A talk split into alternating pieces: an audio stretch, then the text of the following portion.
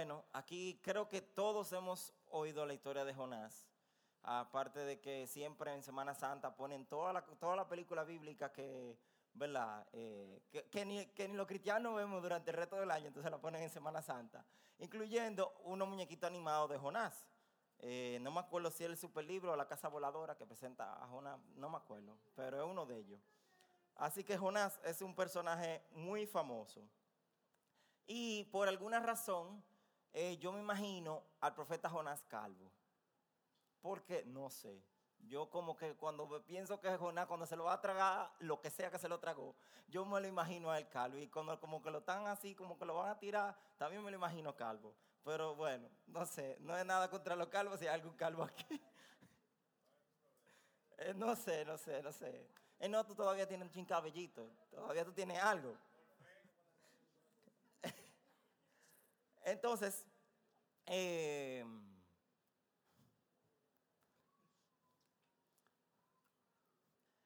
Jonás era un profeta. Ay, no me diga. Sí, Jonás era un profeta y era un profeta, o sea, que solamente se menciona una vez antes del libro de Jonás.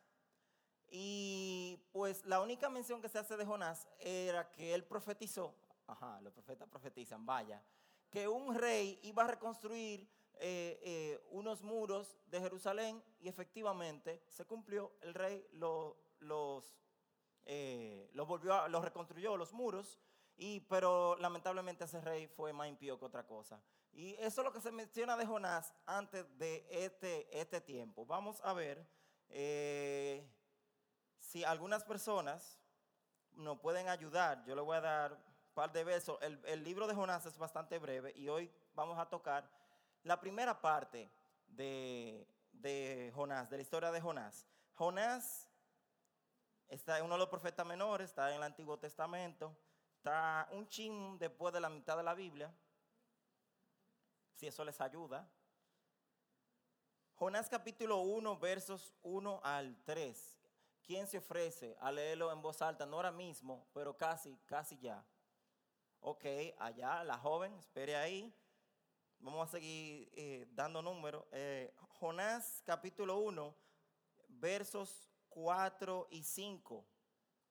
¿Alguien de este lado? Danilo. Y Jonás capítulo 1, versos 5 eh, al 10. ¿Quién? Ah, sí, sí, e, ese al 10. Lo que pasa es que yo voy a mencionar, el pedazo, último es 5B. Y yo, ¿pero qué, qué, es eso? B y A. Bueno, eh, Jonathan. Y por último, pero no menos importante, Jonás capítulo 1, versos 11 y 12. Allá la señora, allá atrás. Muy bien. Ok. Entonces, vamos a ubicarnos. Jonás, un hombre de Dios, había profetizado, no era muy famoso, por lo menos para nosotros, porque nada más aparece una vez antes que esto, y viene y sucede algo. Jonás capítulo 1, versos 1 eh, al 3, la señorita. Vocéalo.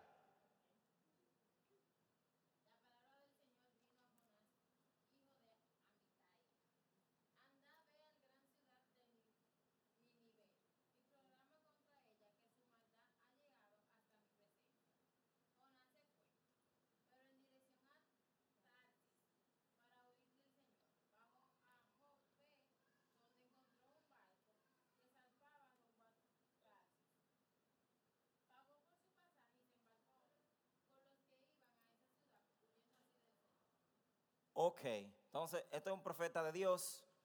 ¿Y qué es lo que hace el profeta de Dios? Dios le dice, di tal cosa y se supone que lo digan. Pues este caballero eh, se levantó de su casa y salió. Pero en vez de salir para Nínive, pues eh, salió para otro lado. Vamos a ver eh, personajes, lugares, tramas de la historia de Jonás. Jehová, el Señor, Dios, y con otros nombres que tiene, eh, es quien llama a Jonás, quien lo convirtió en profeta y lo llama. Jonás, obvio, es parte de la historia. Eh, el llamado es clave. Eh, Dios le hizo un llamado interesante, fue un llamado de juicio, no fue a decir, Señor, usted también, o Dios lo va a chancear, fue un llamado de juicio a una ciudad. Nínive y Tarsis. Eh, Nínive, eh, nada más lo vamos a hablar brevemente hoy, pero Nínive llegó a ser la capital del imperio asirio.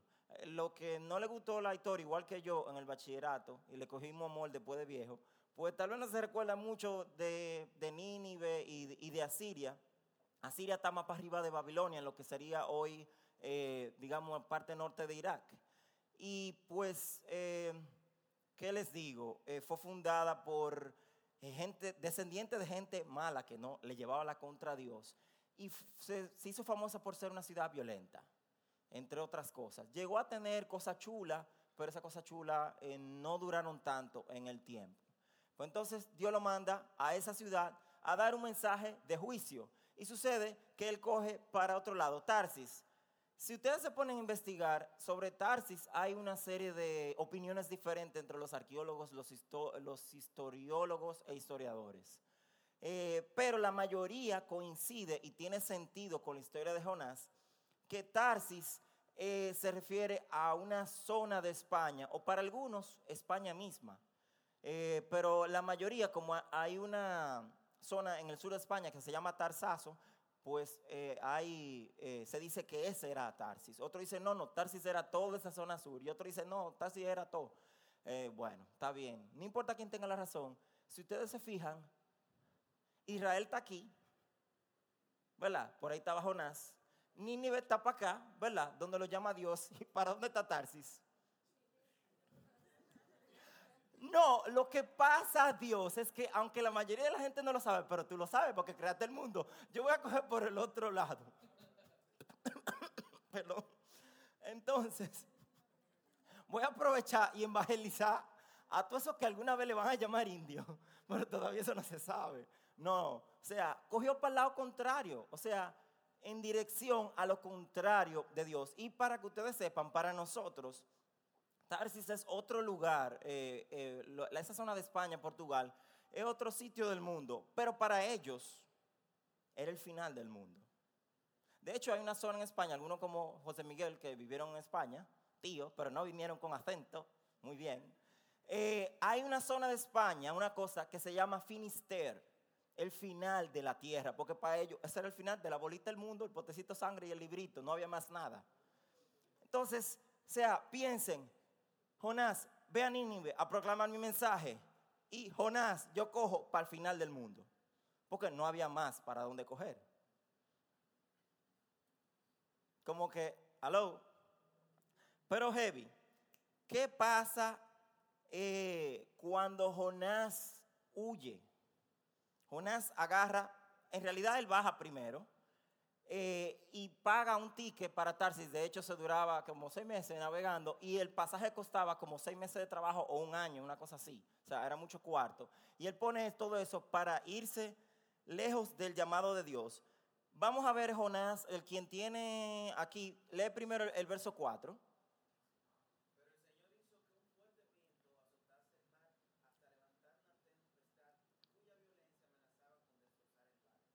Ok, wow, se oye como trágico, pero déjenme decirle, un profeta es llamado a cumplir su misión, no lo hace. Y Dios pudo haberlo soltado en banda, pero ¿qué es lo que sucede? Dios lo busca. pero espérate, para si no, que no me busque así. Como dice el dicho, eh, ¿cómo es? Quiéreme menos y trátame mejor. Ese, dicho nomás no es tan famoso. Ah, bueno, es lo mismo, por ahí va, están en el mismo barrio. Exacto. Esa es la idea.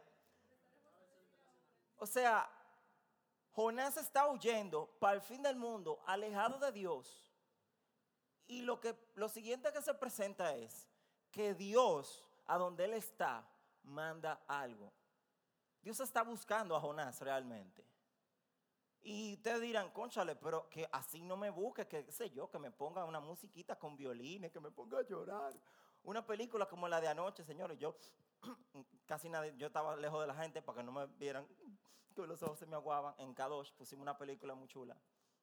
Eh, pero eh, así no, pero sucede que lamentablemente nosotros los seres humanos a veces no nos llama la atención lo malo que estamos haciendo, a menos que algo externo nos produzca dolor, angustia o algún tipo de presión. Dios que nos conoce, conocía a Jonás, sabía que Jonás no iba a entrar en razón, a menos que fuera algo fuerte, porque, ¿qué le puedo decir? Ya Jonás conocía a Dios. Jonás conocía la palabra de Dios. Él ha visto a Dios actuar. Él sabe que Dios es real. Entonces, como que él cogió para el otro lado. Él necesitaba algo que le remeniara los cimientos. Y Dios mandó una tormenta en el barco donde ellos estaban. Déjeme decirle, no era una yola. Yo como el tema me puse a leer y ahí, a googlear y fuñir. Entonces eh, vi que muchas veces le llamaban a las naves de Tarsis eh, así, naves de Tarsis, aunque no necesariamente fueran a Tarsis, pero por su diseño, para que lograran llegar tan lejos, estaban equipadas con lo mejor de esa época. Y por lo visto tenían un set de remos para que no hubiera viento, no importa. Ellos le daban, entre muchos marineros, le daban, le daban y llegaban hasta donde iban a ir. Entonces, ese barco, quizá 1A de la época, eh, en su modelo, se estaba a punto de romper. Realmente Dios está llamando la atención de una manera muy fuerte, pero a veces es lo que nosotros necesitamos. Entonces, Jonás huye, Dios lo busca, pero ¿qué más? Vamos a leer el verso 5. Eh,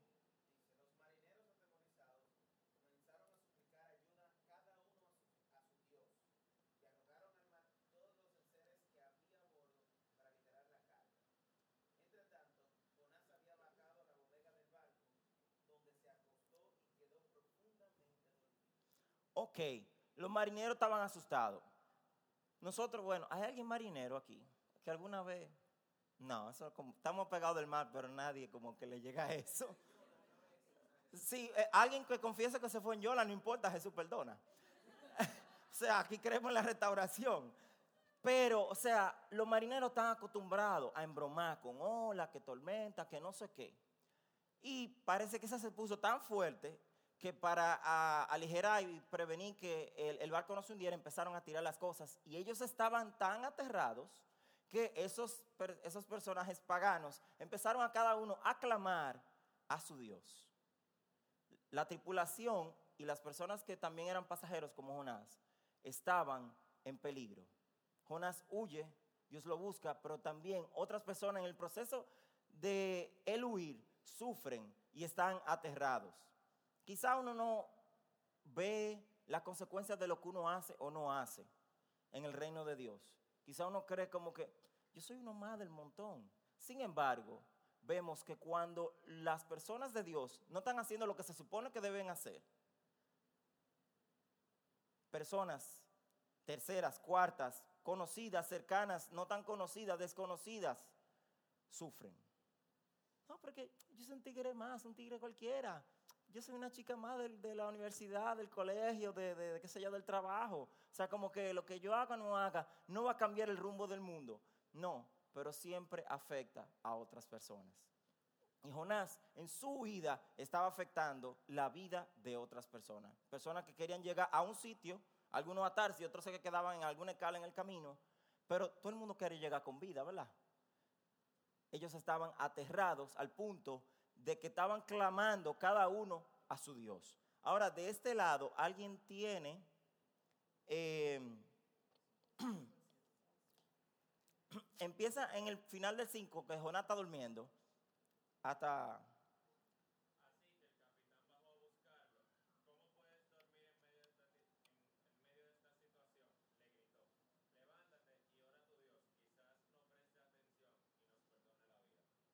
Ok. Y es él, sigue hasta el 7. Entonces la tripulación echó suertes para ver quién había ofendido a los dioses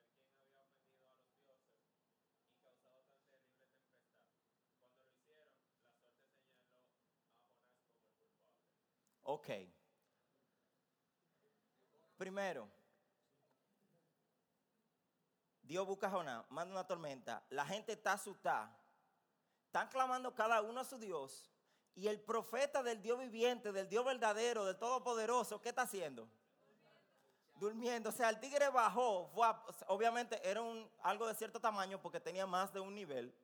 Y Chup estaba durmiendo profundamente en medio de una tormenta. yo no sé lo que han estado alguna vez en un barco, pero yo no he estado lo suficiente como para dormir. Yo siempre he estado cruzando de aquí a allí, acá yo levantado, bla, bla, bla, no sé qué, algo breve. Eh, pero si la cuestión se menea, gracias a Dios a mí nunca me ha dado de que, me he puesto malo ni nada. Pero yo como que, conchale, ¿cómo la gente puede dormir tranquila con una cuestión que se estaba remeneando? Pero el barco no se estaba remeneando por las olas normales. Estaba en una tormenta que tenía la tripulación, que quizás había hecho muchos viajes, en miedo, rogándole a su Dios a ver cuál de esos dioses se compadecía de ellos. Y este señor que sirve al Dios verdadero está durmiendo. ¿Cómo rayos? Lo que pasa es cuando uno está huyendo de Dios, uno no empezó a huir en el momento en que uno sacó, o sea, Jonás no empezó a huir en el momento que él salió de la puerta de su casa. Él empezó a huir aquí y aquí. Del momento que él decidió, no, no voy para Nínive. Y es más, voy para el lado contrario. Para ver si ni Dios me halla. No, eso lo puse yo, eso lo dice la Biblia. Por si acaso, di que falsa doctrina, no, no. O sea, empieza nuestra actitud. Entonces, a medida que él seguía, ¿ustedes creen que a Jonás se le borró toda la cosa en su vida con Dios? De la memoria. No. ¿Pero qué? ¿Qué usualmente hacemos nosotros cuando nos empecinamos en algo?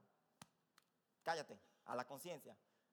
O nos ponemos, algunos ingieren ciertas sustancias, que eso, puff, lo noquea para omitir lo que le está torturando dentro. Otros lo que hacemos es estar muy ocupados. En el caso de Jonás, no se dice que bebió nada. Yo no sé cómo rayo él podía estar rendido durmiendo en medio de una tormenta tan fuerte. Pero él estaba desconectado de la realidad. Por lo menos en ese momento.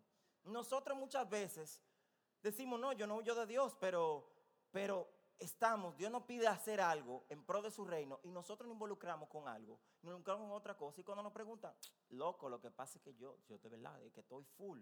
Y, señor, es normal, estamos en la ciudad, todo el mundo está full. Hasta en los colegios ya están locos, yo no sé, que ponen mil, mil proyectos y mil, mil cuestiones. Eh, y después los chamaquitos tienen música, tienen deporte. Yo conocí unos chamaquitos que te cogían clases de equitación. Yo como que, ok primera persona cercana, así que yo oí que cogían clases de equitación. Si alguno. Es, ellos no parecían tan de cuarto, pero sí. Exacto, muchos otros jugaban vitilla, jugábamos yun, la plaquita, que es un deporte en peligro de extinción. Pero, pero, eh, conchale, nos ocupamos en tantas cosas que aunque estamos físicamente despiertos, no estamos prestando atención a lo que deberíamos prestarle atención. O sea, uno puede estar despierto, pero dormido a la realidad de lo que Dios quiere hacer en tu vida. Entonces, conchale, Jonás, en este caso, literalmente, estaba dormido y el tigre le dice, mira tú sinvergüenza, charlatán, ora, a ver si tú Dios, él no sabía cuál era, eh, no mete mano y no chancea y no morimos. Entonces, está bien, Jonás subió, pero Jonás todavía no ha dicho nada. Jonás, o sea, cuando él despertó, le hubiera dicho, conchale, men, mira lo que pasa, es que yo tengo un lío, yo le voy a decir, señores, yo le voy a predicar, me da un chance. Y se pone arriba de algo y le dice, señores, lo que pasó fue esto, eh, vamos a orar, vamos a confesar. No, Jonás está callado. ¿Y cómo sale a relucir Jonás? Porque los paganos echaron suerte y la suerte le cayó a Jonás. Y dijeron, manín, eres tú. Eh, eres tú el del lío. Y miren qué interesante. Eh, en el versículo 8, ¿quién tiene el que le toca? Es alguien de por aquí. ¿Verdad? Del 8 al 10, ¿quién le toca? Ah, que todavía te toca a ti. Ok, lee eh, eh, empieza en el 8 y yo te digo cuando pare.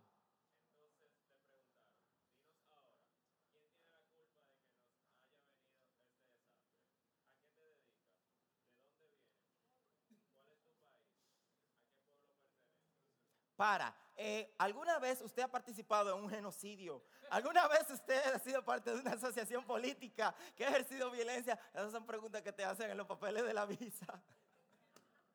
Yo pregunto, si yo soy un genocida, voy a poner que sí. Pero bueno, ellos tendrán su razón porque ellos lo ponen ahí. Eh, o sea, les hicieron todas preguntas. Dinos tu número de celular. ¿Alguna vez tú, tú tienes ficha en la policía? Confiesa, confiesa. Y lo que sucedió fue que Jonás confesó. Sigue leyendo, Jonathan.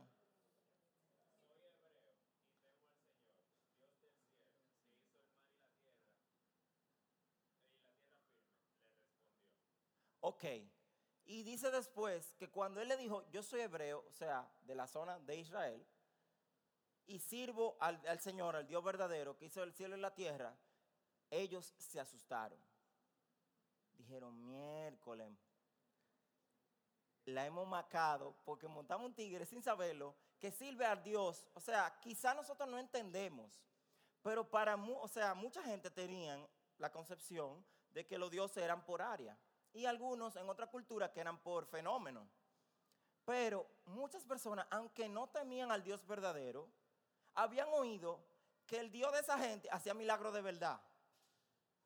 Que no era un día que otro, que una gente se soñó, que oyó, que vio, sino que habían dicho que, que abría el mar, que abría, que paraba los ríos, que sanaba gente, que, que le mandaba, eh, ¿cómo se llama? Eh, así, que hizo siete plagas, que mandaba granizo sobre los enemigos, o sea, era un Dios poderoso.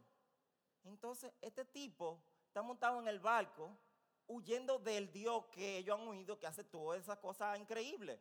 Dijeron, mi hermano, ¿y qué fue?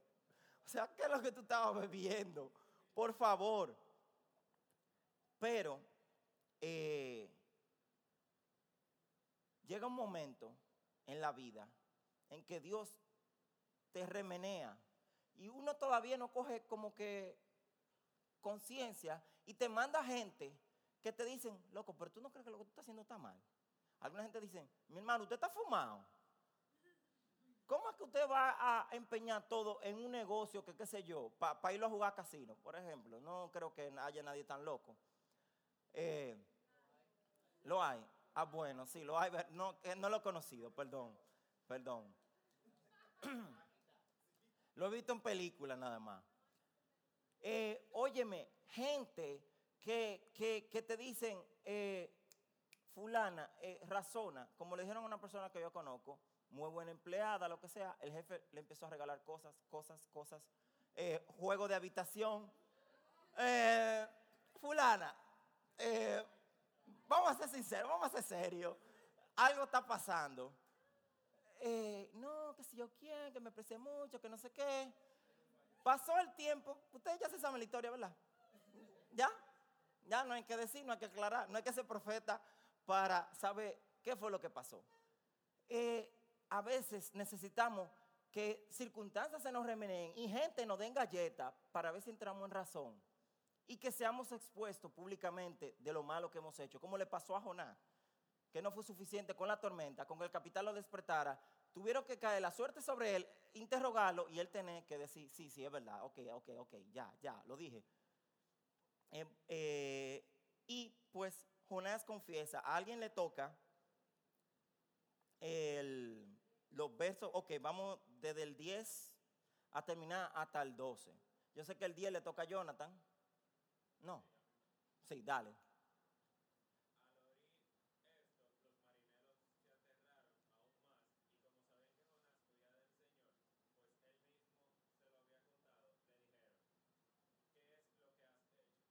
¿Qué es lo que has hecho? Y seguimos el 11 eh, hasta el 12.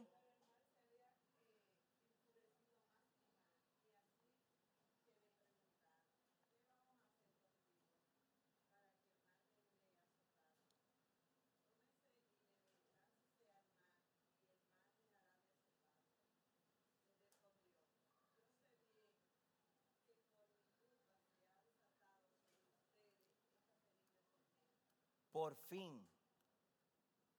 O sea, los marineros todavía, ellos estaban, ¿qué vamos a hacer? Le preguntaron a él, como tú eres el que sirve al Dios que está haciendo esto, ¿qué vamos a hacer?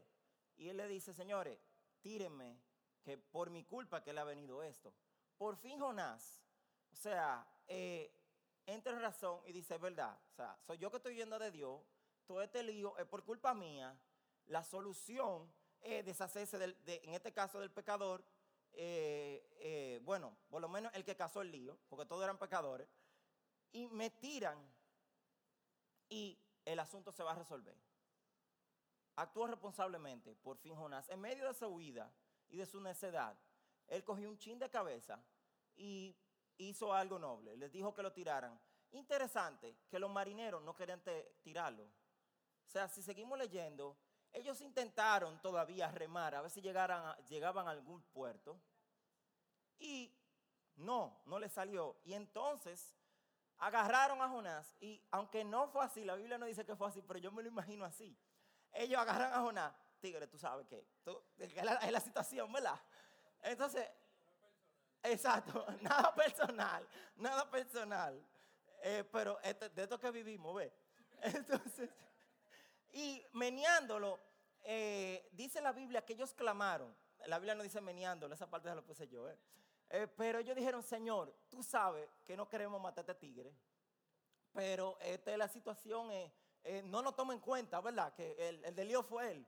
Ve, porque, o sea, ahora que, que en Titanes sobrevivieron gente, que sé yo cuánto, que la gente se pone unos uno, uno, uno chalequitos mamey, que hay unos salvavidas. En ese tiempo no. A ti te tiraban en el medio del mar y, y ya, era la muerte. Y estamos en una tormenta, o sea, nadie iba a, ni Félix, ¿cómo es? Félix Sánchez, no, el otro, Marco Díaz. Marco Díaz iba realmente a sobrepasar esa tormenta. Eh, tan cerca, la misma bandera. O sea, y ellos con temor, porque ellos no querían matar a alguien, no querían ser responsables, esos son los paganos, ¿eh? Con conciencia de que no quería matar a alguien, lo tiran. ¿Y qué sucede? Eh, pues el mar se calma. lo tiran, el mar se calma. Jonás me imagino que ya está camino a las profundidades. Y los que adoraban a otros dioses, lo que dijeron, óyeme, pero este Dios, el Dios de verdad. Y dice la Biblia que temieron al Señor más, hicieron sacrificio, que para ellos era una, eh, eh, una forma de adoración y de sumisión a cualquier deidad. En este caso, hicieron sacrificio al Dios verdadero e hicieron votos. Votos es un compromiso o una promesa. Y era muy común, de hecho hasta el sol de hoy, en muchas religiones las personas hacen votos y hacen promesas. Eh, o sea, estas personas que salieron de su puerto de, Jope en dirección a Tarsis, creyendo cada uno en un Dios, en medio de esta circunstancia, donde ven el, poder del verdadero Dios actuar, aunque sea a través de un profeta sin vergüenza, lo que dicen, este es el Dios verdadero. Y lo que hacen compromisos con Dios. ¿Qué hicieron? Yo quiero creer que se arrepintieron, que dejaron sus prácticas paganas. No sé realmente, la Biblia no da detalles, pero es algo positivo en medio de todo este proceso de huida de eh, Jonás. Algo bueno pasa con esa tripulación. Ahora, eso fue Jonás. ¿Y nosotros?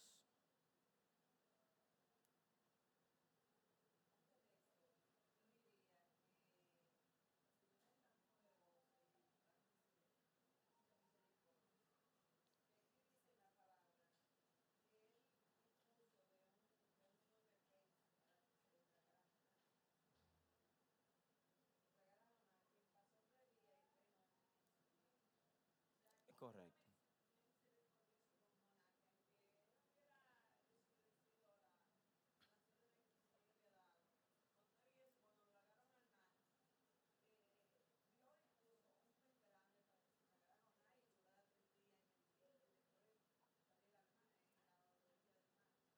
Sí, otra, otro punto positivo de que de el amor de Dios, no solamente tuvo compasión de los marineros, también de Jonás. Jonás, en medio de su vida, provocando problemas a él y a otras personas. Pero ¿y nosotros? No, yo no huyo de Dios porque a mí me enseñaron que Dios es omnipresente. Dios está en todos los lados. Así que, como dice el Salmo, no me acuerdo cuál Salmo es que dice, ¿quién, ¿a quién iré? ¿Cómo iré de ti si me voy a tal sitio? Allí tú estás, etcétera, etcétera, etcétera. Y como que nuestra teología, que va más rápido que el Enterprise, decimos, yo no, yo no de Dios porque Dios está en todos los lados. Nuestra actitud. Jonás sabía que Dios estaba en todos lados. O, sea, por lo menos tener la idea de que Dios podía ir a todos los lados. Sin embargo, le cogió con, no, voy para el lado contrario. O sea, lejos del llamado de Dios, se me despegó el teléfono, el cosa de Britney. E- edítalo, edita eso. Eh, y quizá nosotros decimos, no, pero yo sigo en los caminos de Dios, yo sigo yendo a la iglesia, yo, yo coopero en lo que puedo cooperar, pero hay momentos que Dios te dice, hey, mira, yo quisiera que tú con esa mano le pasara la mano a, alguien que está llorando y, y, nada, y, y ya. Pero esa jevita yo no la conozco. Y si me muerde, si una niña, por el, caso de que sea una niña. Y si una gente adulta, "Ey, ¿qué es lo tuyo? Eh, exacto, que Benjamín a veces te empuja, eh, pero a veces entonces te pega. Cosas así. eh, La gente es impredecible. O sea, a veces Dios te pide que hagas una cosa o que te esmeres en algo o que dejes de hacer algo, que quizá ni siquiera es pecado, simplemente dice, mira, deja tal cosa por un tiempo o ya no, no, no gastes tanto tiempo en tal cosa. Y nosotros decimos, sí, pero lo que pasa es que empezamos a racionalizar nuestra conducta y decimos, no, pero mira, en realidad la vida, en el contexto de la Biblia, etcétera, etcétera, etcétera. eh, además, quizá cosa mía, quizá no fue Dios que me habló. Y le decimos que no a esa voz que te está diciendo, hey, a tal cosa. A mí me pasó algo en, en, en Canadá. Sí, van a oír mucha historia de Canadá, porque es así. Cada vez que yo, viajo, acumulo muchas historias y las voy soltando. Yo eh, me fui, el único día que teníamos así como una mañana que no teníamos tanta presión de tiempo, tanta actividad, eh, pues yo me fui con el señor de la casa, Bruce, que ha venido aquí al país, me fui para su trabajo temprano, para ver un poco de más, como el centro de la ciudad, la zona eh, menos bonita, como más vieja. Me dijeron que hay gente pobre por ahí, que sé yo cuándo. Yo quería conocer también de eso. Y por ahí aprovecha y toma un autobús y como que, y ve que, cómo era la cosa. Y voy caminando y caminando y sigo caminando y sigo y viendo cosas y como turista al fin tirando fotos. Eh, y me encuentro con un señor que está en el piso pidiendo y, y- y yo lo único que entendí fue cambio. Cambio. Me imagino que quería algo de cambio. Sucede, yo casi no tenía dinero canadiense. Entonces, los autobuses cogen no solamente nada más dinero canadiense, sino el monto exacto. O sea, que tú tienes que andar con moneda. Y yo, pero yo tenía un chin más, un chin de más. Yo, eterico, y le doy algo, ¡pam! Te quedó mirándome, era chin, quizás por eso me miró así. Entonces, yo sigo, sigo viendo, interesante, que yo estoy pensando, conchale, la pobreza, mira que en todos los sitios hay problemas, ¿qué puede ser la iglesia, el reino de Dios, y qué sé yo cuánto? Y yo en mi país, ay, si queriendo alcanzar el mundo, pero había un mendigo ahí detrás. Yo tenía, me quedaba el dinero del autobús. Pero ¿qué pasa? Que era de aquí al, al canal, de aquí al 9. Para algunos son muchos, pero yo, aunque ustedes no lo crean, soy una gente más o menos joven todavía. Por lo menos más joven que aquel caballero. Y yo podía darle el, el- el- el dinero e irme, terminarme de irme a pie hasta la casa. No me iba a morir. Pero como que me entretuvo, pensé y, y seguí caminando y se me olvidó. Borré eso. Seguí, seguí, seguí, seguí, seguí. Y en una, él dijo, bueno, ya voy, a coger el autobús ya, pa- ya como que he visto suficiente. Y le pregunto al señor, mire, ¿dónde yo puedo coger un autobús para que llegue a tal calle? Y él me dijo, ah, pero no, no, esa calle está cerca. O sea, tú no tienes que coger autobús. No vale la pena. Espera un autobús ahí ah, para que te deje dos o tres cuadras. Ahí me acordé, de miércoles. Seguí caminando, llegué hasta mi casa y llegué con lo del autobús. No era el fin del mundo, esa cantidad de dinero no, no era como para cambiarle la vida a una persona, según yo, ¿verdad? Pero fue algo a lo que Dios me inquietó y que yo por estar pensando tantas cosas y, y observando y como que dejé de prestarle atención a lo que Dios quería hacer en ese momento. Huí de la voluntad de Dios y no todo el tiempo tuve consciente de que estaba huyendo, pero sí. Te dirán, bueno, pero eso no es nada del otro mundo, cosas peores pasan. Pero yo no sé qué podía eso significar para esa persona. Y si uno sigue ese estilo de vida de omitir la voz de Dios con otra cosa, con otra excusa, con otra actividad, y seguir nuestro tren de ir a mil por hora, podríamos estar constantemente huyendo de lo que Dios quiere hacer en nuestra vida. Y como estamos en actividad y no somos uno los peores personas de la tierra y tratamos de llevar una vida de cierta conducta, decimos, no, pero, o sea, no, no, yo estoy tratando de hacer la voluntad de Dios. Es verdad, en un sentido. Jonás profetizaba. Jonás le servía a Dios. Jonás no era ateo. Jonás no estaba negado, entregado a la maldad. No. El problema fue que Dios le dijo Nínive y a Nínive Jonás le dijo no. Quizás nuestro problema no es que estemos entregados a la maldad, a la impiedad. Quizás tratamos todos los días, oramos y tratamos de ser sal y luz, de vivir una vida santa, de pureza, etc. Pero hay puntos de nuestra vida, cosas de nuestra conducta, de nuestros hábitos, de nuestras costumbres, de lo que anhelamos, que cuando Dios le dice, hey, eso, ahí como que, hey, espérate, no, no, espérate, ahí no, ahí no, ahí no, con eso no te metas.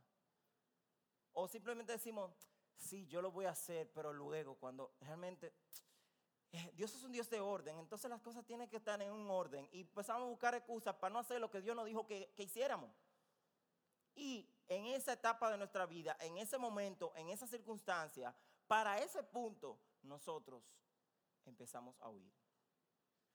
Peligroso que si seguimos, por momentos se nos olvida.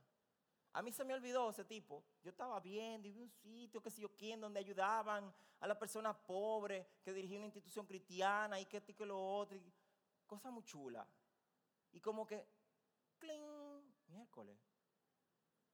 Pero si yo me hubiera detenido a decir, Dios, o sea, como, ¿qué hago? se supone que debo llegar a la casa, pero eso hubiera sido fácil yo sé que el Espíritu Santo me hubiera dicho, vete a pie, no te vas a morir y dale lo que tú tienes. Pero muchas veces cogemos el camino de la alta velocidad y de la ocupación, en el caso por lo menos en la vida de ciudad es así. Y como que eso mutea, eh, como cuando, bueno, tú estás hablando por celular, no te oigo. Bueno, claro, porque usted está en la calle, los carros públicos y todo el mundo ahí tocando bocina y tú no puedes oír bien. El sonido está ahí, pero se, te causa un efecto de no poderlo oír. Asimismo, muchas veces en nuestra conducta, nosotros lo que hacemos es, le hacemos ruido a la voz de Dios y no podemos oírla con claridad porque nosotros estamos haciendo ruido. Y llega un momento en que eso está como, como un sonido de fondo y no le estamos prestando atención. Y seguimos con las demás cosas de nuestra vida, de nuestra vida cristiana, ¿eh? Tratando de servir a Dios, tratando de hacer cosas nobles en nuestra sociedad, pero hay algo en tu vida donde Dios te dice, cede a tal cosa específicamente y nosotros decimos que no. ¿Qué vamos a hacer nosotros? Hay muchas cosas que pudiéramos pensar o analizar acerca de nuestra vida. Y en un momento vamos a orar. Pero antes de que oremos, yo lo voy a dejar con una muy buena noticia. Está ahí en lo que leímos. Eh, y es Jonás en medio de su vida, poniendo su vida en peligro, poniendo en vida, la vida de otros en peligro, causando problemas, siendo necio, Jonás estaba en la mano de Dios. Dios no se olvidó de Jonás. Dios pudo haberlo soltado en banda y decir, ok, ¿cuál es el siguiente profeta en la lista? Fulano, ok, fulano, ve a donde Nínive. Y no hagas como el profeta Jonás, que desobedeció mis órdenes, etc. Dios fue a buscar a Jonás. ¿Era porque Jonás era el único profeta? No. Era porque Dios es que es el único, porque realmente en la matriz que yo hice de distribución de trabajo profético, realmente a él es que le toca, entonces los otros profetas están ocupados. No. Dios no es omnipotente. Dios lo puede hacer todo. Dios no nos necesita a nosotros para hacer lo que Él tenga que hacer en este mundo. Dios quiere que nosotros seamos parte de su reino y participemos y lo acompañemos. O sea, es un privilegio que Él nos está dando a nosotros. No es como que, hey, si yo falto, o sea, el reino de Dios va a tener problemas porque, o sea, mis habilidades ya. No. Dios, que lo puede todo, te invita y te dice, ven, yo te doy la oportunidad de que tú seas socio mío en este reino. Dios no se olvidó de Jonás. Tuvo piedad de los marineros que estaban ahí, porque Dios es así. O sea, de todo lo bueno, casi todo lo bueno que se puede decir de esa historia, de ese pedazo de la historia donde Jonás huye, es lo bueno que es Dios. Y ese es el Dios en que nosotros creemos. Y es el Dios a quien nosotros tenemos que abrir nuestro corazón y rendirle cuenta y decir, ok, Dios, ¿en qué yo estoy huyendo? Lo bueno es que Dios, así como buscó a Jonás hizo todo lo necesario para que él despertara, Dios está haciendo lo necesario en tu vida para que tú despiertes. Mientras más pronto mejor, ¿eh? Y quiere que tú digas, espérate, espérate, espérate. Dios, ok, como que, como que tú me estás llamando, como que tú me estás diciendo algo. ¿Qué es lo que falta? A veces es tan claro para nosotros que no tenemos que pensarlo mucho. De una vez pienso, ¿será tal cosa? Y uno, ojalá y no, ojalá y no, ojalá y no, porque quizá uno, es algo que uno no quiere hacer. Otras veces nos toma más tiempo de reflexión y de oración, pero lo bueno es que Dios es bondadoso y está dispuesto a bregar contigo una persona pecadora, problemática, y que en alguna parte de tu, de tu vida estás en desobediencia y huyendo de Él, Él está dispuesto a bregar contigo y abrirte los brazos y recibirte y rehacer tu vida y que tú te enrumbes por lo que Él quiere que tú hagas. Así que la mejor noticia en ese proceso de desobediencia y huida de Jonás, que Dios es bueno, que Dios es Él y no hay otro como Él. Y ese es el Dios en que nosotros nos podemos agarrar y el Dios que nos quiere levantar y hacer nuestra vida nueva. Así que vamos a orar, vamos a tener, a apagar un chin la luz para que si alguien quiere levantar su mano, ponerse de pie. Y vamos a meditar en, en nuestra vida y dejar que por unos minutos el Espíritu Santo nos hable exclusivamente a cada uno en particular